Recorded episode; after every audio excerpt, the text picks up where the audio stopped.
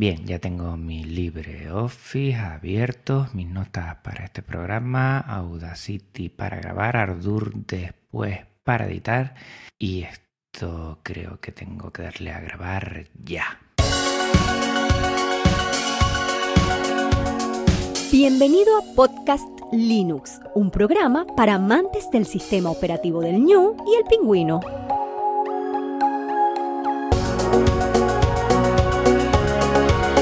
Espacio sonoro para disfrutar del software libre.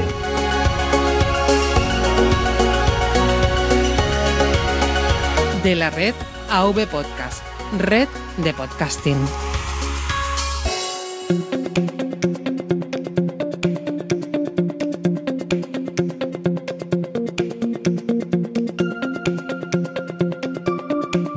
Buenas oyentes de Podcast Linux, mi nombre es Juan Feble y hoy vamos a hacer algo nuevo, algo diferente. Lo que no cambia es que cada 15 días vamos a disfrutar todos y todas juntos en torno a media hora de un episodio.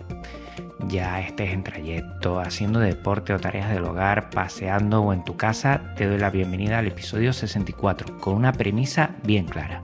Pásate a Genio Linux. ¿Te animas? Gestor de arranque. Resumen del episodio.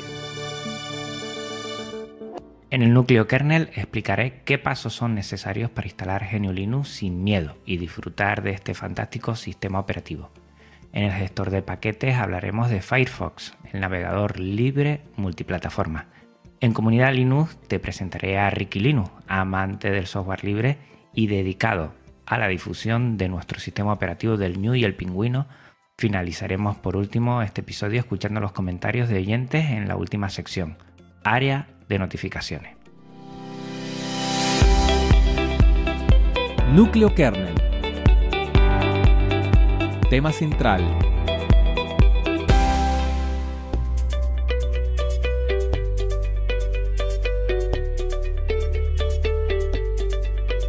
Bueno, vamos a empezar esta sección y va a ser totalmente diferente. Igual si me oyes de episodios anteriores verás que estoy con otro tono y con otras ganas. Y es que no he realizado un guion tal cual escrito con comas y puntos que antes me gustaba mucho he puesto en esta sección una serie de puntos y voy a irla eh, comentando y voy a ir cada punto exponiéndolo y a ver cómo queda. Me gustaría mucho que llegara tu retroalimentación en torno a este tipo de cambios. ¿Que te gusta? Perfecto, sigo así. ¿Que no? ¿Que prefieres de guiones que centran más? Pues lo hago de la otra forma. Tú mismo me vas diciendo. Y antes de empezar te quiero comentar las dos empresas colaboradoras. Por una parte está los chicles Bug, los chicles funcionales para sacar el máximo partido a tu vida diaria, que yo estoy encantado y mi novia también. Mi novia ya no duerme sin el relax y yo, por ejemplo, para ir a correr utilizo el Energy Plus porque te da una chispa que se nota y mucho y yo lo agradezco después de trabajar, salgo a la media tarde noche ya y funciona. Y también agradecer a Waterdrop y Prime, la empresa de serigrafía, que gracias a ella pues tenemos la pegatina Podcast Linux y te puedes hacer con ella. Métete en las notas del programa y ahí ves todo. Bueno, pásate a Genio Linux, esa es la premisa del episodio, ese es el título, y es que somos a lo sumo el 2% de los sistemas operativos de escritorio.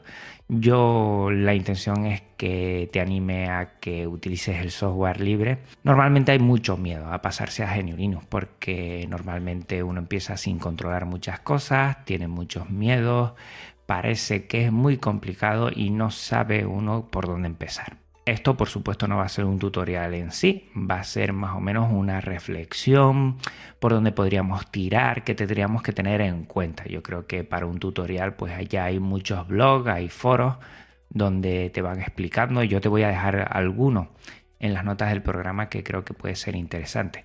Pero esto es más para tener una visión general y que sepamos por dónde tirar.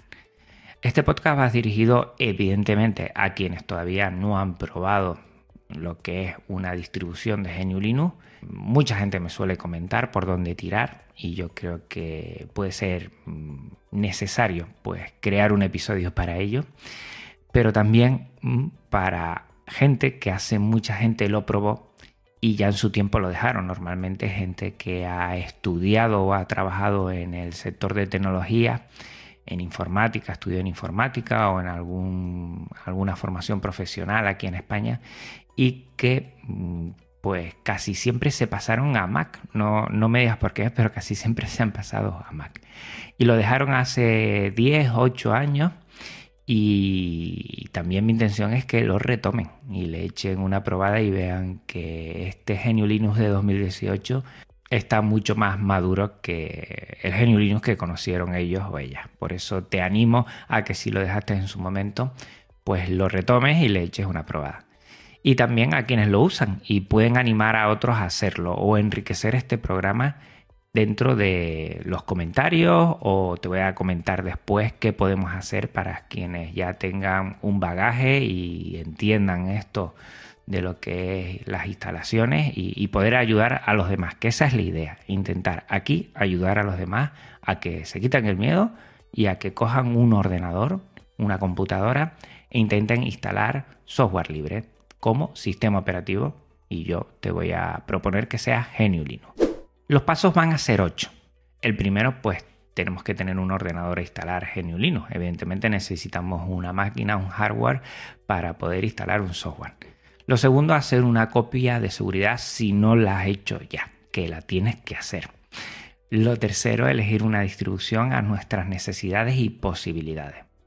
Después, descargar una ISO de esta distro lo siguiente será quemarla en un pendrive y te diré de dónde viene eso de quemar. Lo siguiente sería arrancar la ISO en la computadora y ver qué tal le va, ver si funciona, ver si te gusta.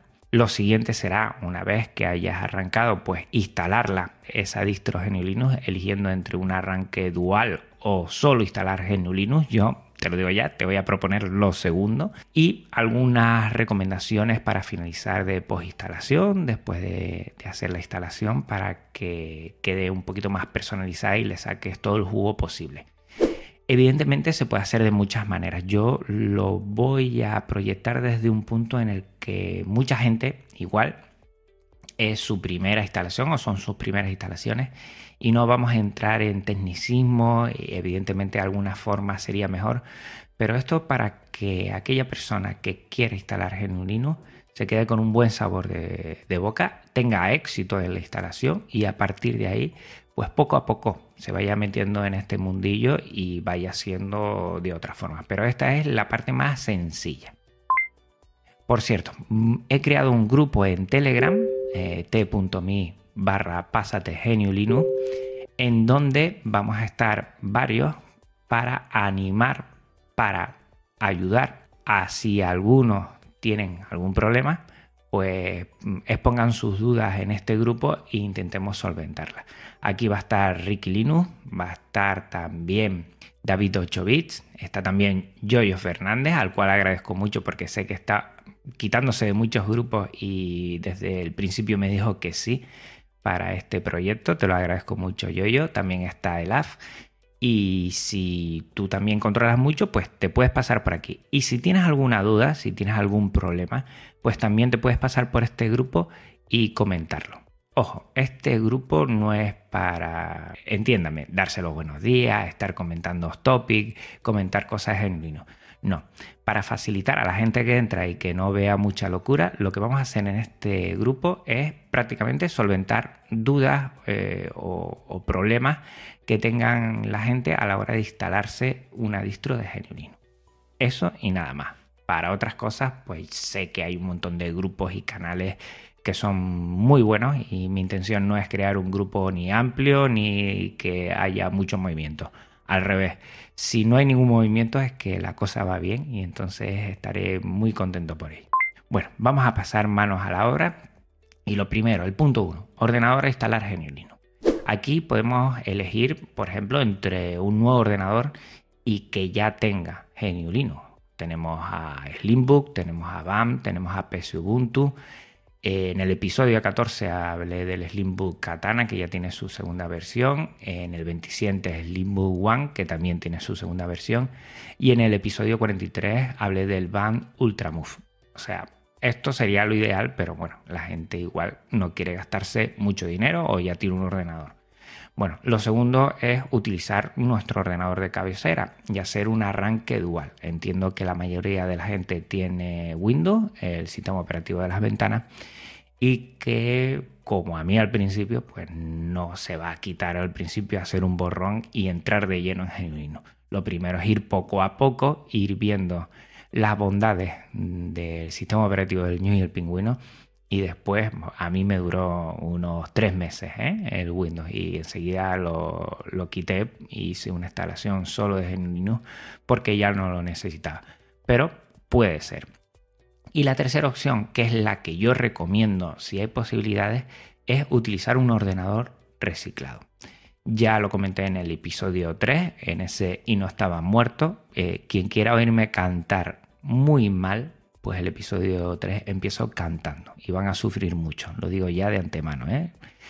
Y para mí sería lo mejor, un ordenador reciclado, alguno que tengamos en casa, en el trabajo, en la familia, que ya no se esté utilizando mucho, que mm, bueno, no los puedan ceder sin ningún problema y ahí instalar solo Linux. Eso sería lo ideal para mí también lo segundo y lo primero, el que pueda eh, comprarse un ordenador y ya GNU Linux, bueno, le guste mucho y quiera tener una experiencia totalmente buena, pues ahí tienen a Slimbo, a Van y a PC Ubuntu para, para ello. Lo segundo, que yo aquí pongo lo segundo, pero esto debería ser el pan nuestro de cada día. Vamos a ver. ¿Tienes una copia de seguridad de tus datos? De ese ordenador. Eh, pues bueno, aunque no vayas a instalar nada, tienes que hacer copias de seguridad sí o sí. Lo comenté en el episodio 13, ciberseguridad básica en Genio Linux. Tienes muchos programas para hacerlo. Yo te recomiendo dos, RSync o Clonecilla. Clonecilla en sí es un sistema operativo GNU Linux que lo puedes grabar en un pendrive, que ya te comentaré cómo se hace, y que eh, pues hace una copia de seguridad de todo el disco duro que tengas, que eso es lo ideal para que no lo pierdas o puedes tener RSync, que mm, he oído que también está para Windows, también está para Mac y, evidentemente para GNU Linux. Y lo que hace es copias y, puedes decirle qué tipos de copias puede hacer. Te voy a dejar en las notas del programa eh, para no aumentar mucho el tiempo, eh, donde puedes encontrar información sobre RSync y sobre clonecilla. Y ojo aquí, con copias de seguridad. La copia de seguridad significa que tienes un original y por lo menos al menos una copia. Tus datos como mínimo tienen que estar en dos sitios diferentes a la vez, si no, no es copia de seguridad, sino solo tienes el original. No vale de nada copiar, hacer una copia de seguridad, borrar los datos del original, entonces ya solo tienes el original en otro sitio, no tienes esa copia. Y si pasa algún fallo, que siempre pasan, que siempre pueden fallar los discos duros, siempre pueden fallar eh, las nubes, siempre puede fallar todo, te quedas sin datos y eso no puede ser. Mm, seguramente habrás sufrido alguna vez en tu smartphone, en tu ordenador que has perdido los datos y tus datos es lo más importante. Por eso, dos sitios a la vez y yo te recomiendo semanalmente, elige un día de la semana y siempre haz una copia de tus datos, por lo menos tus datos personales, todo lo que tú hagas de archivos o, producciones propias eso lo tienes que tener mínimo semanalmente y mínimo en dos sitios a la vez y en dos dispositivos diferentes. Evidentemente no lo puedes hacer en un mismo ordenador y en un mismo disco duro porque lo podrías perder. El ordenador y ya no lo tendría. Yo creo que eso está claro. O sea, copia de seguridad sí o sí, ya sea el ordenador eh, reciclado, ya sea el ordenador de cabecera, ya sea. Después no nos llevemos las manos a la cabeza y digamos que es que GNU Linux nos ha borrado los datos. No, es que tú, ¿eh? y a veces me pasa a mí, ¿eh? es que no hemos hecho las copias de seguridad en su momento y de la forma que debíamos. Por eso, punto aquí, copias de seguridad sí o sí, y semanales, y siempre tenerla. Bueno, ya tenemos la copia de seguridad, tenemos el ordenador y ahora lo que tenemos que elegir es una distro para nuestras necesidades y posibilidades. Una distribución, para quien no lo sepa, es un sistema operativo GNU Linux creado para satisfacer unas necesidades. Suele venir por una comunidad o una empresa que está detrás. Está Debian, Arch Linux, Ubuntu, Linux Mint, Manjaro, Antergos, KDE En el episodio 4 comenté las distros madres, puedes hacer una escucha y hay un montón. Para mí, en lo personal, cuantas más, mejor. Para otros es que se disgrega mucho lo que es la fuerza de GNU Linux. Yo no estoy de acuerdo ahí. Eh, recuerda que un sistema operativo GNU Linux tiene dos partes, los paquetes GNU y el kernel de Linux. El kernel de Linux sería el núcleo, lo que interactúa directamente con el hardware y los paquetes GNU son los que interactúan, es el software, la parte que interactúa directamente con el usuario en forma de utilidades, programas, interfaz, etc. Y que hacen de puente entre el usuario y el hardware. ¿Vale? Pues elegir una distro es como elegir un coche. Mm, para elegir un coche, eh, normalmente pues ya te vienen establecidos mm, de cualquier marca, tú vas a ver marca y modelo y eliges uno. Pero normalmente los que saben un poco, pues bueno, lo ven en referencia a sus necesidades. Un coche tiene ruedas, tiene amortiguación, tiene chasis, tiene interior, tiene electrónica, tiene, no sé, muchas cosas. Pues hay que tenerlo todo en cuenta. Pues la mejor distro mm, es la que responde mejor a tus necesidades. Si tú tienes una familia, te compras un coche amplio. Y si tú eres soltero o soltera, te compras un coche pequeño porque no necesitas más. Pues lo mismo es esto. Una distro es buena en referencia a que responde a tus necesidades. No hay distro mejor. Lo digo ya. La distro que responde mejor a tus necesidades es la que tienes que utilizar. Hay distros en 32 bits o 64 bits, dependiendo de la arquitectura del procesador de tu ordenador. Te digo que si es de menos de 5 años, normalmente ya todos son de 64 bits.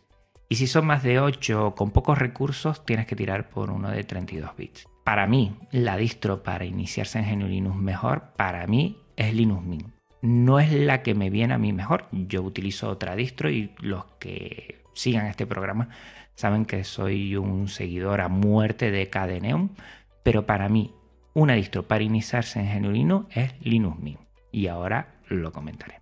Toda distro pues también tiene asociado un entorno de escritorio, que es la interfaz visual y utilidades del sistema los hay que consumen más recursos y los hay menos que son más simples y, los que consumen más recursos normalmente suelen ser más complejos pero dan más variedad de posibilidades normalmente ¿eh? está KDE Plasma que es mi favorita está Genome está Cinnamon está XFCE está XLXD hay muchos en el episodio 8 ya te comenté, sabores a montones, hay un montón. Para iniciarse, para mí, te voy a proponer dos. Mm, está la Linux Mint, la XFSE, que es más sencilla, es un, un entorno de escritorio sencillo, pero a la vez es liviano y funcional y a mí me gusta mucho. Lo he probado hace muy poquito porque para hacer este programa y además para hacer un posible, te lo comento ya, vídeo, un screencast de cómo es la instalación. He estado probándola. Y también está Cinnamon, que es el escritorio por defecto de Linux Mint, es el hecho por la comunidad de Linux Mint, que es algo más completo, pero con algo más de consumo. Ya eso depende mucho de los gustos y de lo que pueda soportar tu ordenador. Aunque te digo ya, esto ha cambiado muchísimo. ¿eh? Antes KDE Plasma decían, por ejemplo, que consumía mucho y ahora yo lo tengo en un netbook, en un ordenador eh, muy pequeñito y muy sencillo y funciona. O sea que esto va cambiando bastante. Pero yo me voy a decantar para este programa por Linux Mint 19 XFCE. Bueno, pues ya tenemos elegida. Entonces ahora vamos a descargar la ISO Leaf. Bueno, pues nos vamos a la web y descargamos la distro con el entorno de escritorio y arquitectura elegida, que es Linux Mint XFE en 32 o 64 bits. Yo lo he hecho en 64 bits porque estoy probando en el ordenador en mi Slimbook One, pero recuerda que si tiene bastantes años, más de 8, eh, tienes que ir a 32 bits. Normalmente las distros suelen empezar entre 1,5 a 2 gigas, o sea que va a tardar un tiempo en bajarse dependiendo de la conexión a internet que tengas. Una ISO, porque al final te baja un archivo .iso. Una ISO imagen es un archivo donde se almacena una copia o imagen exacta de un sistema de archivos. La extensión, como dije antes, es .iso y ya la comenté en el episodio 2, un pingüino en mi USB. He vuelto a escuchar este episodio y se me han puesto los pelos de punta. Ahora no es que lo haga bien, pero es que al principio, madre mía. Bueno, la mayoría suelen ser Leaf. Esto quiere decir que las puedes probar sin instalarlas en tu ordenador. Esto te permite poder bajar varias e ir probando sin problemas, probando unas, otras y entre otras cosas lo que tienes que hacer es verificar si la compatibilidad de Wi-Fi, la gráfica, si todo esto va bien, que es donde mm, puede haber algún problemilla. Pero normalmente y en la actualidad pues van muy bien en casi todas las máquinas, la verdad. Si tienes algún problema, es o porque los ordenadores son muy muy nuevos y cada vez esto pasa menos, porque cada vez el kernel de Linux se va actualizando y, está a la par con las novedades que entran mm, sin, sin, mucho tiempo entre una y otra cosa y ver si te va todo bien, sobre todo la wifi y la gráfica. Bueno, pues ya tenemos ese archivo .iso bajado en nuestro ordenador. Entiendo que si es la primera vez que te vas a instalar tu ordenador tiene que ser o de la ventana o de la manzana. Y lo siguiente será coger esa ISO y con un USB pues quemarlo ahí. Lo de quemar la ISO viene de que anteriormente cuando no había pendrive todo lo quemábamos en un CD, lo poníamos la ISO en un CD y lo hacíamos con una grabadora de CD. Entonces el láser quemaba ese CD, por eso ahí viene lo de quemar la ISO. Lo que necesitamos es un USB entre 2 y 4 GB. Con eso ya tienes suficiente. Y no sé tú, pero yo en casa tengo un montón, la verdad. Hace tiempo regalaban un montón y, la verdad todos solemos tener un pendrive. Es raro que alguien no pueda conseguir un pendrive por ahí. Lo dicho antes, si en el pendrive hay datos, hay que hacer una copia de seguridad. Y si vas a borrar los datos del pendrive, tendrás que hacer dos copias de seguridad para que haya original y copia. ¿eh? Yo soy muy mikis mikis con el tema de las copias de seguridad. Pues con que tengas alguno en casa, normalmente no suelen ser inferiores de 2 GB, a menos de que tenga muchísimo tiempo. Pero te vale cualquiera, ¿eh? a partir de 2 o 4 GB te vale cualquiera y no tienes que comprarte uno de 3.0 ni nada de esto. Con uno de 2.0 te vale perfectamente. Vamos a utilizar Etcher, que es una aplicación que ya la comenté en el episodio 45, distros ligeras, que es para GNU Linux, para Mac y para Windows y es software libre. Esta aplicación lo que te permite es coger el archivo .iso, quemarlo en el pendrive, eh, flasearlo también le dicen en el pendrive. Eh, Etcher es una aplicación muy sencilla es muy visual, es muy, muy, muy eficaz. Prácticamente a mí no me ha dado nunca ningún problema de error. Si te da algún problema de error suele ser normalmente por el pendrive, o sea, o porque te has bajado la imagen, eh, no se ha bajado bien. O sea que, que no creo que vayas a tener ningún problema. Está en inglés, pero bueno, es muy fácil. Es muy visual. Seleccionas la imagen, seleccionas el dispositivo, lo bueno es que no te permite que selecciones el disco duro, porque si no te cargas el sistema operativo de tu ordenador y le das a flashear y punto. O sea que, eso es muy fácil, la verdad. Y que aplicaciones como Etcher, que además son de software libre, eh, estén por ahí, pues se agradece y se agradece a esa comunidad que está detrás de, de Etcher porque funciona a las mil maravillas. Bueno, ya tenemos el pendrive con nuestra distribución flaseada. Bueno, ¿qué tenemos que hacer ahora? Bueno, ahora tenemos que coger ese pendrive con el ordenador apagado, lo conectamos a un puerto USB y encendemos el ordenador. Tenemos que hacer un arranque especial. Eh, se llama menú de arranque. Normalmente al arrancar el ordenador podemos darle a las teclas que están al principio, los F1, F2, y normalmente suele ser F6, F10 o F12. Tienes que ir probando. ¿eh? Normalmente F2 y X es para entrar a BIOS y Después todos tienen un, menú de arranque para elegir eh, de una lista de discos duros y pendrive que estén en el ordenador y elegimos el pendrive. Normalmente sale USB y arrancamos desde ahí. En Mac hay que mantener presionada la tecla opción que está en el teclado para, para entrar en, en este menú de arranque. También se podría entrar en la BIOS y poner como primer arranque desde el USB, pero desde mi humilde opinión yo no lo aconsejo para gente de Nobel, para gente que se está iniciando en todo esto, porque se puede hacer un lío y después metemos manos a la BIOS del ordenador y puedes darnos algún fallo. Yo lo que creo es que sería mejor intentar eh, arrancar el menú de arranque, nunca mejor dicho, y desde ahí elegir el USB, el pendrive que tengamos la ISO. Una vez arranca, pues tarda un poquito, pero no tarda mucho, la verdad, y podemos disfrutar y ver y tener una primera experiencia de lo que es este sistema operativo, de lo que es esta distribución. Eh, recuerda que yo te estoy proponiendo Linux Mint XFCE. Eh, a partir de aquí podemos ver si nos gusta, podemos ver si la wifi, si la gráfica va bien, va decente. Después eh, en la instalación podemos mejorar todo esto, pero en principio ver si va bien.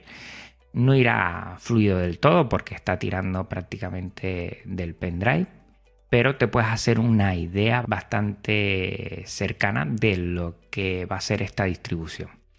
Normalmente suelen estar en inglés, lo cual algunos, pero bueno, una vez hecha la instalación pasa todo a español y no hay ningún problema. Bueno, a partir de aquí ya hemos tenido ese primer contacto con una distribución GNU Linux y nos lo hemos pensado bien y nos queremos tirar a la piscina. Vamos a instalar. Podemos elegir dos tipos de instalación. Hay más, pero bueno, lo normal es elegir un arranque dual. Eso significa que vamos a respetar el sistema operativo que esté en el ordenador y vamos a añadir GNU Linux o solo instalar GNU Linux. Lo que significa que vamos a borrar el disco duro, vamos a borrar el sistema operativo que tengamos antes de las ventanas o de la manzana y vamos a hacer solo una instalación de GNU Linux, una instalación limpia. Hay un icono que pone install que suele estar en el escritorio, normalmente arriba a la izquierda y este mm, le, le, hacemos clic y este nos llevará al proceso de instalación. Si instalas Linux Mint te da una primera pantalla de bienvenida donde tenemos que elegir nuestro idioma, le ponemos español y continuamos. Después viene una pantalla muy importante donde se nos pregunta si queremos instalar software de terceros para multimedia, MP3, Flash. Este software eh, suele ser privativo, sobre todo para temas de compatibilidad con gráficas y wifi que dije antes. Y yo creo que en un principio sería muy importante eh, decirle que sí a esto. Ya después, cuando ya tengas un bagaje, puedes elegir eh, que tengas todo software libre 100%, pero yo creo que para una primera experiencia y mi concepto de ir eh, experimentando con el software libre es poco a poco, yo creo que en un principio sería bueno tenerlo todo esto para que veas una compatibilidad total. Y después ya con el tiempo, pues ya vas eligiendo si quieres deshacerte de eh, contenido privativo y dejarlo de lado. Eso ya tu elección. Bueno, después viene qué tipo de instalación queremos utilizar. Y vienen, mm, bueno, vienen varias.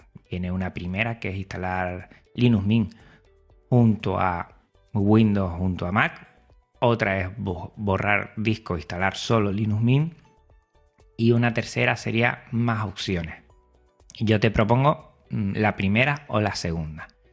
Aquí también se podría mejorar mucho porque podríamos hacer muchas particiones, especificar muchas cosas, pero creo que no es el momento. El momento inicial es de tener una instalación sencilla y no meterse en berenjenales que después, bueno, tendríamos algunos problemas. Yo en lo personal haría borrar disco e instalar Linux Mint, pero si es tu ordenador de cabecera, entiendo que no estás en el momento de hacer eso y por lo tanto sería instalar Linux Mint junto a Windows o. Cuando hacemos todo esto se nos va a pedir una confirmación, le damos a continuar y aquí vienen algunas configuraciones del sistema, por ejemplo de la ubicación para tener controlado eh, la franja horaria, eh, también del teclado, que puede ser español, español, pero igual tienes otro tipo de teclado y, necesitas configurarlo específicamente. Y después el usuario y contraseña. Eh, la contraseña va a ser la contraseña de administrador y bueno, se nos va a solicitar cada vez que hagamos instalaciones, que hagamos cambios. Y mm, en lo personal creo que no hay que marcar iniciar sesión automáticamente porque entonces puede entrar en el ordenador cualquiera y me parece que mm, poco serio y que puede afectar a tu seguridad. Y bueno, ponemos un nombre, ponemos un nombre del equipo, ponemos un nombre de usuario que tiene que ir todo junto en minúscula. Introducimos una contraseña que yo te aconsejo que sea de 8 dígitos como mínimo con mayúsculas, minúsculas, números y símbolos y le damos a continuar y a partir de ahí ya arranca lo que es el proceso de instalación en sí. Va a copiar archivos al ordenador y llega un momento en que te comenta que la instalación ha terminado y que o puedes continuar utilizando la lif de Linux Mint o puedes reiniciar. En algún momento si vas a reiniciar te va a decir en inglés que, que quites el pendrive lo quitas, después le das a Enter y después ya puedes entrar. Los que tengan ordenadores muy nuevos verán que tienen una BIOS un poquito especial que se llama UEFI. Para no entrar aquí en muchas especificaciones muy técnicas, lo que te voy es a poner en las notas del programa algún enlace y te voy a recomendar si tienes algún problema en este punto, que suele ser el escollo más complicado, algunas veces pues, pues que te pases por t.me, pásate Geniulinux, ese grupo de Telegram, y si tienes algún problema, lo solucionamos. Bueno, pues ya tenemos instalado, ya tenemos nuestra primera instalación de Geniulinux. Todavía me acuerdo cuando yo hice mi primera, que me quedé flipando, la verdad, muy nervioso y con ganas de que todo saliera bien. ¿Qué podemos hacer después? Te voy a dar algunas recomendaciones. Lo primero es ir al administrador de controladores y ver si la wifi y la gráfica eh, la tenemos con los controladores que nos está proponiendo la distribución. A veces eh, detecta automáticamente que hay un controlador mejor y eh, te pide que, actualices con ello. Pues, pues lo hacemos. Entras ahí y, y actualiza. Después, personalizar. Yo creo que si en algo se distingue nuestro sistema operativo del New y el pingüino es que puedes personalizar y ponerlo visualmente a tu gusto. Puedes cambiar los iconos, puedes cambiar las ventanas, puedes poner temas oscuros o temas claros, mm, puedes cambiar el fondo de pantalla, puedes añadir aplicaciones desde el gestor de software para lo anterior, iconos y fondo de pantalla vas a apariencia en Linux Mint y ahí lo puedes hacer todo. Y para las aplicaciones pues vas al gestor de software y ahí hay un montón. La verdad es que está muy bien. No tienes que entrar en la terminal y hacer instalaciones. Creo que no es el momento, insisto. Ya más tarde te irás haciendo con lo que es la terminal que es muy importante, pero que ahora es el momento de que disfrutes y de que controles este nuevo sistema operativo. Y ya lo siguiente pues sería buscar en foros, en webs, en blogs, en grupos de Telegram, además del que te he comentado yo, hay muchísimos grupos de Telegram y canales en los que puedes ir conociendo un poquito más. Yo creo que un Linuxero o una Linuxera sobre todo es una persona que le gusta cacharrear, que le gusta saber un poquito más e ir controlando siendo el propio gestor de su sistema operativo. Pues hasta aquí te comento todo esto. Como has visto, creo que le he dado otro formato a esta primera parte y que me encantaría conocer tus comentarios. La retroalimentación yo creo que es lo más importante de este programa y gracias a ti se hace posible. Si tienes algo que comentar, alguna mejora, alguna duda, lo puedes hacer dentro de los comentarios de AV Podcast. Solo entra en avpodcast.net barra podcast linux barra geniu linux y ahí me dejas todo. Bueno, yo creo que ya lo que tienes que ir haciendo es ir a Linux Mint, bajarte la ISO, ir buscando por algún sitio un USB. Venga, venga, ya me cuentas y me dices qué tal te va. Gestor de paquetes. Analizamos una aplicación.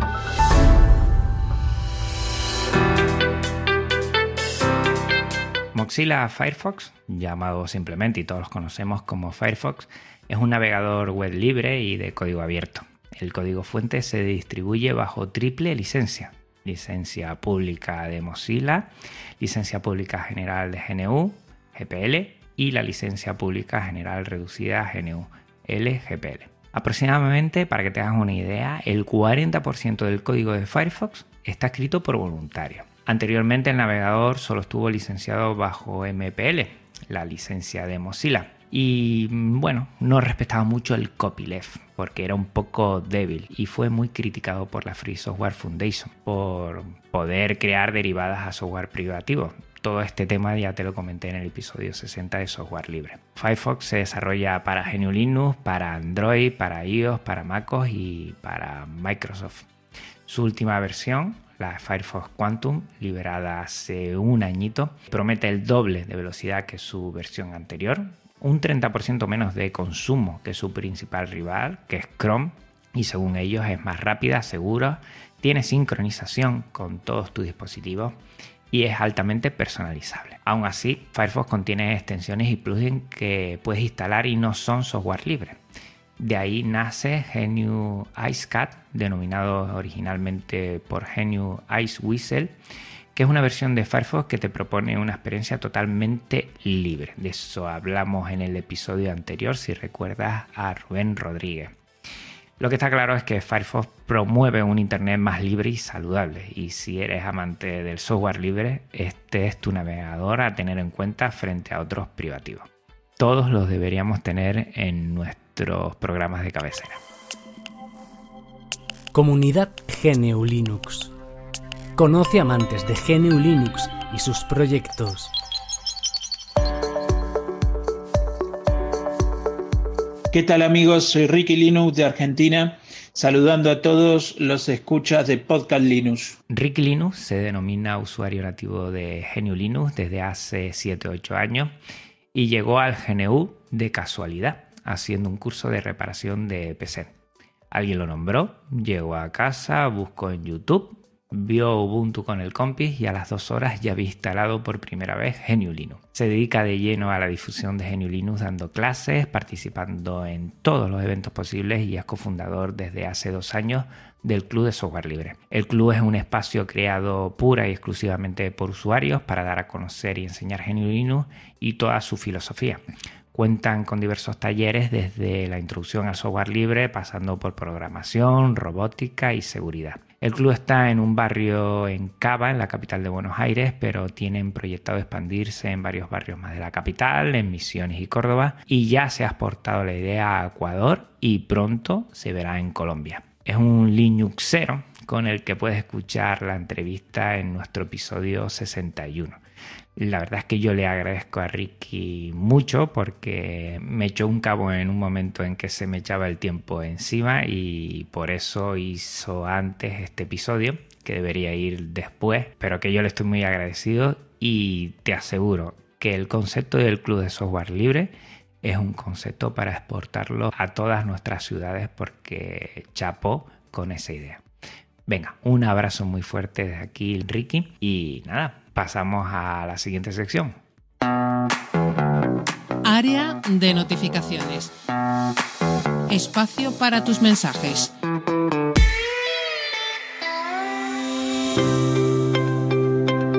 Voy a intentar no estar mucho tiempo con esta última sección que siempre me lío un poco. Te voy a comentar varios de los comentarios de la retroalimentación que me han dejado oyentes. En el episodio 62, especial JPod 18, Quijote Libre comenta. Gracias, guay el podcast, pero no soy tan viejo. Hablamos de la llegada de los PC a España. Los ordenadores ya estaban. Eso es verdad. Me ha interesado el tema del enfoque de la jornada. Haciendo alusión a la JPOC, que coincide con lo que he visto en eventos de WordPress. Al final, lo que no gusta es que alguien genere contenido sin afán de monetización porque pone en cuestión el negocio en que quieren convertir la web. Yo me quedo con Quijote Libre en que he podido conocerlo, desvirtualizarlo. Un abrazote desde aquí. Y sé que tiene algún proyecto ahí en manos en Madrid. A ver si te sale todo bien, que quiero saber de ese proyecto. Venga, un abrazo, Antonio. En el episodio 63, Linux Conexión con Rubén Rodríguez, Ricky Linux comenta, muy interesante poder escuchar a uno de los desarrolladores más influyentes para mí. Mi distro principal es Triskel, luego varío como lo he contado por muchas. Pues fíjate que yo Triskel todavía no lo he probado. La verdad es que me gustaría tener un buen tiempo esta distribución para ver qué tal va. Me anima mucho eso de 100% software libre. Y Rubén Rodríguez es un crack. Y hasta aquí puedo contar. En iVoox leo los siguientes comentarios. En el episodio 60, Software Libre, Alejandro Bustos, como siempre, excelente trabajo, una exquisitez escuchar tus podcasts. Sigue así, un abrazo. Un abrazo para ti, Alejandro. Y en el 61, Linux Conexión con Ricky Linux, Hermes Gabriel, estupenda entrevista, felicidades. Una entrevista muy interesante también y además sobre la marcha. ¿eh? La verdad es que me lo pasé con Ricky genial porque de lo que estamos hablando en este episodio, de lo que es animar a la gente a que se pase a Genio Linux, Ricky está ahí hombro con hombro con mucha gente del Club de Software Libre para que eso sea posible y crear actividades locales yo creo que cada día más importante desvirtualizarnos, eh, salir a la calle y explicar a la gente lo que es Geniolino. Eso es muy importante. Termino con Twitter, donde pregunté que quería hacer una instalación limpia, porque ya Cadeneon 1604 mm, no continuaba haciendo actualizaciones. ¿Y cuál me recomiendan? Bueno, puse una votación. Hubo 145 votos en total, que me parece mucho. Cadeneon quedó con un 32%. Ubuntu Studio un 13%, un 34% Linux Mint 19, o sea que ganó por poco al final acá de Neon, pero ganó. Hay mucha gente, y no solo para novatos, sino para gente con mucho tiempo. Creo que Pedro Mosquetero Web, que controla un montón, y su distro de cabecera es Linux Mint. O sea que esta distro también está muy bien. Y hace poco, Yoyo Fernández se instaló el Linux Mint XFCE y también le encantó. O sea que es una distro muy muy buena. Y después hubo un 21%, fíjense, 21% que comentaban otra. Y lo más gracioso es que el, el propio KD Neon la cuenta de Twitter, pues me respondió diciendo yo, yo. Y yo me partí ahí de risa, la verdad. Estuvieron muy graciosos. No sé quién lo lleva, pero la verdad es que me sorprendió primero que respondiera y segundo que hiciera, bueno, ese guiño. ¿eh? Seguiré con Cadeneo, lo digo ya, porque es que me encanta. Dani Sánchez, arroba Dani Sánchez 82. Hola Juan, yo voy a poner hoy Cadeneo. Llevo mes y medio con Ubuntu 18.04 por el tema de tener la última versión de las apps pero es que Genome no termina de ir ágil pese a tanta limitación. Así que hola Plasma 5.14. Eh, Plasma no es lo de antes, ¿eh? Plasma cada vez va más fluido y consume pocos recursos. Y Genome, que yo lo respeto mucho, eh, bueno, todos coinciden que, que, traga. Es así. De todos modos, también como mucha gente ha hablado y comenta, pues bueno, eh, tenemos también máquinas que pueden soportarlo. O sea que al final eh, no vamos a buscar el sistema, el entorno de escritorio más liviano, teniendo máquinas que puedan soportar y que tienen 8 y 16 GB de RAM. O sea, eso me parece una tontería. Pero es verdad que Plasma a día de hoy tiene un porvenir muy, muy interesante. Venga, Dani, un abrazo. Unión Podcastera, arroba Unión Podcastera. Ahora en vivo en Maratón Unión Podcastera se nos vino la banda podcastera que sabe mucho de tecnología. El AF, Ruteando Blog, Podcast Linux, Yoyo 308 y La Trinchera. Y el tema es Telegram para podcaster. Pues sí, estuve en un directo en el Maratón de la Unión Podcastera y ahí estuvimos hablando. La mayoría éramos de Genio Linux, aunque el compañero de La Trinchera no tenía otra temática, pero estuvimos hablando de Telegram que ya saben que para mí es uno de los programas que más utilizo, aunque no es de software libre, porque la parte de servidor no se libera el código, sí la parte de cliente, pero a mí es que me encanta, la verdad. Y mira que siempre me pienso, no debería utilizar Telegram. Ya poco a poco el tema de, del software libre me va calando. Pero por ahora, bueno, lo tengo ahí como un pecado permisible. Y hasta ahí puedo contar. Pues bueno, y hasta aquí el episodio de hoy. Un episodio diferente. Y recuerda que, este y, todos los anteriores eh, tienen una licencia Creative Commons, reconocimiento compartir igual 4.0. Y que toda la música que estás oyendo aquí también es Creative Commons. En su mayoría de cultura libre, o sea que son Creative Commons reconocimiento o Creative Commons reconocimiento compartir igual. Pásate por la nota del programa para conocer a los autores de estos pedazos de producciones que están genial. La verdad es que se oye muy bien. Recuerda que puedes contactar conmigo de muchas maneras. Estoy en Twitter, en Mastodon, en en Telegram y en YouTube. Y ahí me puedes encontrar como Podcast Linux por correo, que eso para mí es gloria bendita, podcastlinux.vpodcast.net. Si me mandas un correo, yo soy la persona más alegre de este mundo. Y en la web avpodcast.net barra podcastlinux, donde puedes dejar comentarios. También puedes seguir mi blog, Podcast Linux, donde expongo otro de mis podcasts, que es el Linux Express, que alterno con este que estás oyendo. Si quieres ser de los primeros en tener los episodios una vez se publiquen, utiliza el feed que es muy importante, feedpress.me barra podcastlinux. Lo bueno del feed es que nos libera de estar atados a cualquier servicio. Tú utilizas el podcatcher que tú quieras, tu gestor de podcast y a partir de ahí libertad total.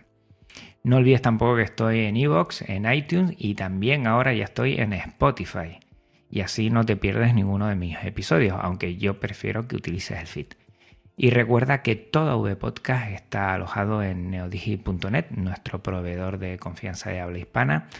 Y te recuerdo otra vez que tenemos dos empresas colaboradoras con las que puedes respaldar a Podcast Linux, los chicles Bug, los chicles funcionales para sacar el máximo partido a tu vida diario, y Waterdrop Hydroprime, la empresa de serigrafía para que tengas pegatinas Podcast Linux gracias a todo lo que yo pueda conseguir con estas dos empresas colaboradoras, lo voy a poner para nuevos dispositivos, para traerlos aquí y que tenga episodios especiales sobre ellos.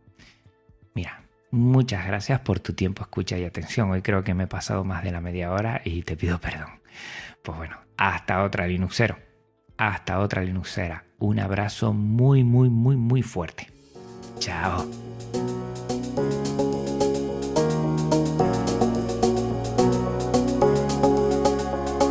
Podcast Linux, el espacio sonoro para disfrutar de GNU Linux. El espacio sonoro para disfrutar del software libre. De la red AV Podcast, red de podcasting.